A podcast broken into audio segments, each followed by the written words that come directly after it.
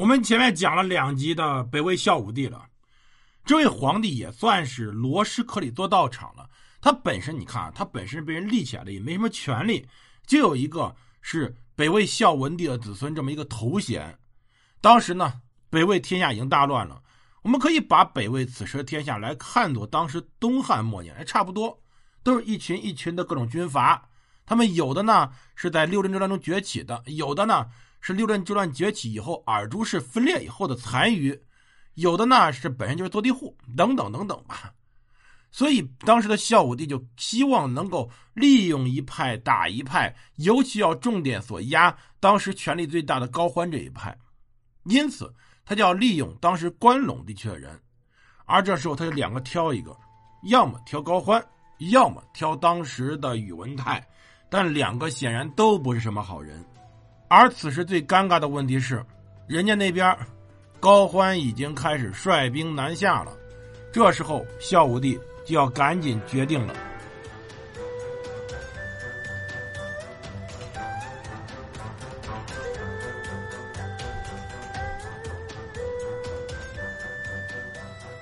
欢迎大家收听蒙头读书，大家好，我是胡蒙，这里是我们的。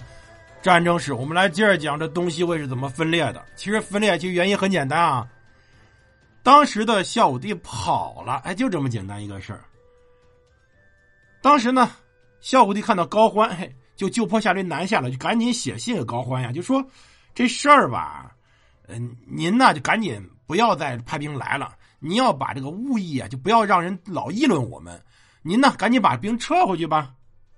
高欢这边呢就开始上书。极言当时宇文泰、胡思纯等人所做的恶。其实啊，我们想想，皇帝身边就一个胡思纯，陇右就一个鲁文泰。这个时候，高欢把这俩人一弄死，那天下就归他了。那他想什么时候当皇帝，想什么时候搞禅阳，就什么时候搞就行了。所以在这种情况下，就一定要不停的压着当时的皇帝，要除掉这两人。所以这这个事情完全是孝武帝自己把事给弄砸了。他呢？在没有足够实力之下，与高欢玩心眼，人家就坡下驴，把孝武帝架那儿下来了。那孝武帝只只好这时候彻底撕破脸皮，一面的下制书陈述当时高欢的罪恶，一面呢赶紧召贺拔胜到行在，随后呢又让宇文泰兼尚书仆射为关西大行台，把冯毅长公主嫁给他，并让宇文泰赶紧率骑兵救驾迎驾于长安。而宇文泰就立刻以喜州郡，把高欢的罪恶明确的列清楚了，以秦州刺史骆超为大都督，率轻骑一千副落，又遣帐下都督杨建及长史宇文策率兵出关接应，亲自从高平这里率大军前军进至弘农（今天三门峡这里）。当时贺拔胜也出了鲁阳屯于襄城边界上作为声援。而高欢此时也开始率兵南下，这洛阳真热闹了。宇文泰率兵来，皇帝收编还有一点胡子纯的兵。然后呢，这时候高欢也率兵南下。高欢的理由很简单嘛，尔朱荣作乱是我这边把天下平定的，哎，你凭什么在这指责我呀？当然呢，南下打仗的理由还是要除了当时的胡思春，原因很简单，说他是构陷自己。我这位打仗就是为了去诛叛逆。诛逆党是为了清君侧的，这一招永远都好使。历史上所有的类似这种情况，全部都是清君侧。这完清完君侧以后，这君留不留，到时候再说。本身其实孝武帝的命运不会像后来那样，他有个机会，因为当时胡思春率兵与当时的高欢列阵于黄河南北两岸。胡思春说：“哎呀，我自己亲率两千精兵过河去，正好趁高欢长途奔袭而来偷袭他。”但是孝武帝制止了，为什么呢？如果他输了，这事儿罢了，军心就乱了；如果他赢了呢，去一高欢又来一高欢，胡思春心里非常郁闷，说：“你怎么能信人家来挑拨离间呢？”而当时皇帝呢，把胡思春给派去守虎牢关去了。这边宇文泰听说高欢率军南下，特别急，说这高欢呀，数日间行八九百里，这也算是兵家所忌。那我可以去直接偷袭他，但是陛下呢是万乘之众，不能渡河决战。但问题是黄河这么长，有上万里，人家找哪儿渡河不行吗？只要有一处得渡，那大势去矣。随后赶紧调兵遣将去救当时的皇帝。宇文泰看的是很准的，你黄河这么长，咱就不说远了，就光河南省境内的黄河都有上千里地，这么上千里地的黄河，人家从哪儿渡不行呀？而等人家一渡河以后，这边皇帝就懵了，就开始商量，那到底怎么办呢？皇帝问及于群臣，有说是南奔去梁的，有说到南边去跟贺拔胜的，有说干脆往西边去关中的，有说守住洛口，洛口就是洛河进入黄河那个口，就一洛河那个口的来死战的，一一时间说法非常多。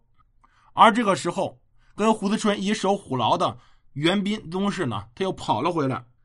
给皇帝说呀，高欢兵已至。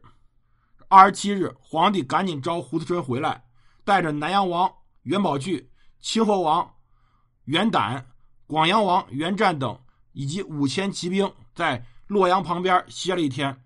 大家都知道，哎呀，皇帝已经决定要往西边去进入关了。当天晚上，要知道当时的这些骑兵、这些禁军都是洛阳本地人，直接跑了一大半了，甚至元胆、元战都跑了。而这条路呢也比较顺，皇帝跑得也比较快。这边高欢派人去追，包括高尧曹率骑兵去追击，都没追上。到陕县看前面有人家宇文泰的人，就不敢再逼了。其实呀，当时孝武帝之所以跑得这么快，原因很简单啊，他手下不是没兵，但是呢，他还是疑心手下的将领们。这时候孝武帝怎么做都能理解，但问题还是那点在这个军阀乱世，皇帝没有只能够亲掌的亲民。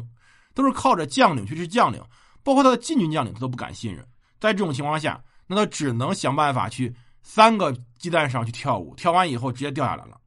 而实际上这边，人家高欢立刻就八月初四就进洛阳，进洛阳呢就找百官对他进行责备、责难，把那些他看不顺眼的直接就给杀了。然后呢，推了当时的司徒跑过来的清河王元胆呢为大司马，承制爵士，亲率大军西向，准备彻底灭了宇文泰。这里就已经开始了我们所后来所知道高欢与宇文泰、东魏与西魏、北齐与北周之间的战争了。这一仗其实打得很顺的，到顺到什么程度呢？宇文泰一开始老被压着打，在第一仗就输了。宇文泰迎孝武帝于东阳邑，就带着他人进了长安，然后宇文泰呢便成了大将军、雍州刺史兼尚书令，军国之政全部由他来决定，又专门置了二尚书分掌机事。以邢台尚书毛侠、周惠达做了两个尚书，而当月末，高欢就率大军到了弘农。九月十三，派人去迎皇帝，希望他回到洛阳。九月二十九，便攻克了潼关。没错，正面直接把潼关给攻克了，已经把兵锋进到了华阴的魏长城这里。这里要说一下啊，这魏长城是当时魏国在战国时期所建的，是顶着当时秦国的。是在关中地区华阴那里的，但问题这个时候，即使拿下潼关，他也不敢怎么样，因为一来还有贺拔胜在南边，他要防着；还有呢，洛阳这边人心不稳，一时半会儿是拿不下长安的，所以他就撤了回去。事实上，事儿到这个程度，当时北魏就已经正式分裂了。只不过回去以后，高欢呢还给当时的北魏孝武帝写了封信，算是最后的通告吧，说：“陛下呢，如果您还是想回洛阳的话，那最好，那我一定。”率领文武来迎接您。如果呢，您这就遥遥无期，不打算回来了，那这七庙不可无主，万国须有所归。这天下呢，还得有主人。臣呢，宁负陛下，不负社稷。那我呢，就只能负了您了。那当然，那边孝武帝肯定不会回答呀。所以呢，这高欢就另外开始立一个皇帝。原来不是已经安排当时的元胆，以及我们说清河王。他离当皇帝就一步之遥了，他已经出入成警壁了。就是帝王出入的时候，沿途要有警戒，要清道，这已经叫警壁了。就他已经基本上接近当皇帝，就差一个登基了。